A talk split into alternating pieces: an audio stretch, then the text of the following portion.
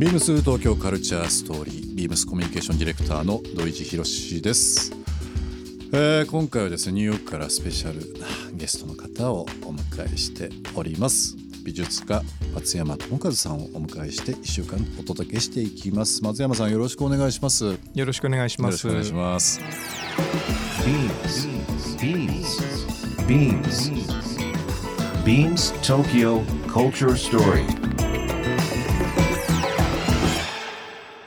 Beams Tokyo Culture Story. This program is brought to you by Beams.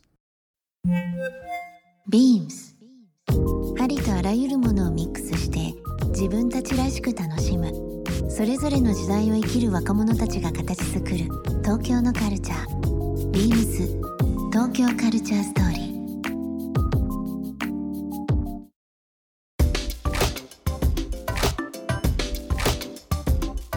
松山さんのこの活動いろいろ1週間伺っておりますけども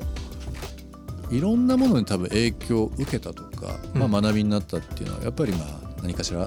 終わりだったと思いますけどもなんかこうアートに興味を持ち始めたりだとか自分でこの道に行くっていうなんかきっかけとかあったりとかしたんですけどもともとあの僕日本にいた20前半はスノーボードに没頭してたんですよ。スノボですか、はい。でまあセミプロみたいな形でスポンサー受けて 結構海外とかも1年間のうち一番多い時は半年以上海外行ってたんですね。あそうですか。22の時に大怪我したんですよ。で10か、まあ、手術して足首を。10ヶ月リハビリで,、え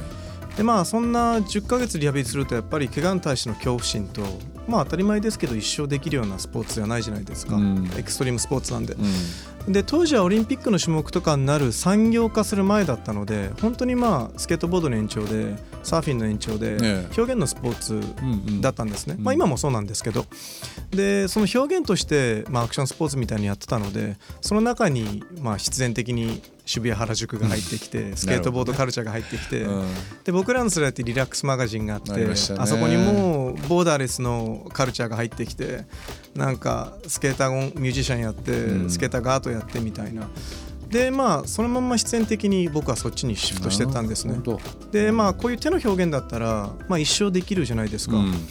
ただ当時2000年代は今みたいにスターのアーティストいなかったんですよ、うん。まあ、世界的に出てる、えだからそのイメージができなかったんですアーティストになるって、えはいでまあだったら日本っていうのはもうずっと何十年間か商業美術の中にスターって生まれたじゃないですか、まあ、横尾忠則さんにしても、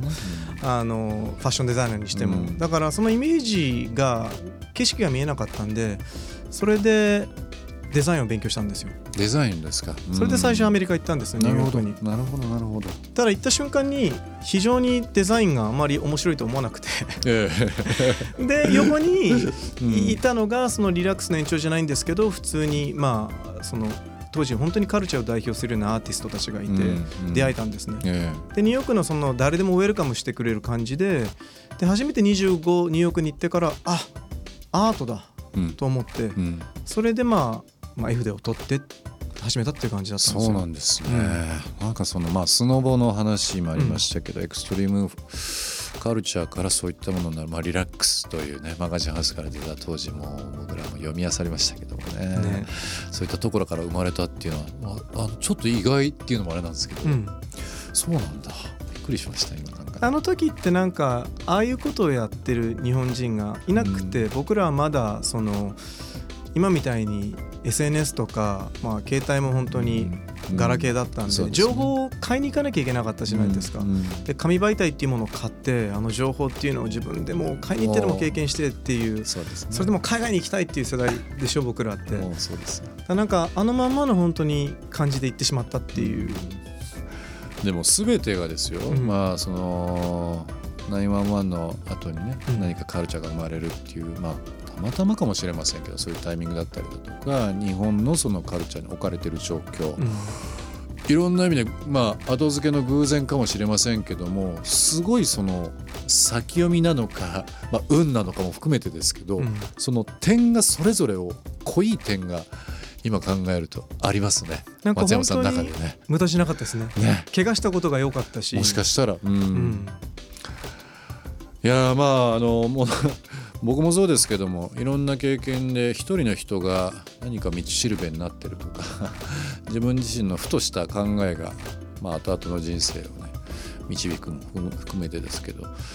なんかそういうタッチポイントってその時は気づきませんけど後々こう話人に話したりだとか振り返ったりするのってまたそれはそれで楽しいですよね。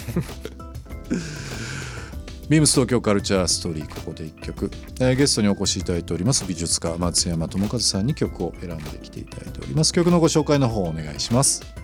アスゲールというアーティストのヘッドインスノーという曲なんですけれどもあのー、コロナウイルスが、えー、こう拡散しだした時に明治宮の件で日本に帰ってきたんですけどあの本当は10日でニューヨークに戻る予定がそのまま戻れず2ヶ月半ぐらい、えー、ずっと日本にあの出れない状態でいたんですねでその時に、まあ、ずっと聴いてた曲でなんかその移動しながら、まあ、遠隔でニューヨークのスタジオどうしよう、まあ、スタッフ10人ぐらいいるんでどうしようみたいな時に結構その勇気を与えてくれたっていうかあの優しくも強くもあるような音でそれでタイトルが「ヘッドインスノー」っていうそのまあ自分なりにちょっといろいろ葛藤で悩んでる時に僕あの雪を降らすんですよ絵に。一つの最後のフィニッシュで、うん、なんかそのタイトルがそれすらなんか描写してる感じで、うん、それですごくまあ今年の自分にとって大事な曲かなっていうふうに思ってます。僕松山さんの言葉で、えー、残していただいているものの中でですねすごくこう好きな言葉があってアートは見るものではなく読むものである、うん、アートは耳で買うものではなく目で買うものうん、この言葉がですね 今の月曜日からいろんな話を伺ってますけどまさにこの言葉が全て表してるんじゃないかなと思いますね。やっぱりこうまあもちろん見るという鑑賞というのはありますけどもやっぱりこの読むものっていうのをね言葉で聞いた時すごい深いなと思っていて、うん、なんかこうそういう目線で、えー、物事を解釈したりだとかすると今まで見てきてたもの当たり前のように見てきてたこの暮らし自体も楽しくなりそうだなっていうふうには思いますね。うん、まあ、情報が非常に多い中でやっぱりこう噂とか情報が耳から入ってきたりだとかしすぎるとですね、うん。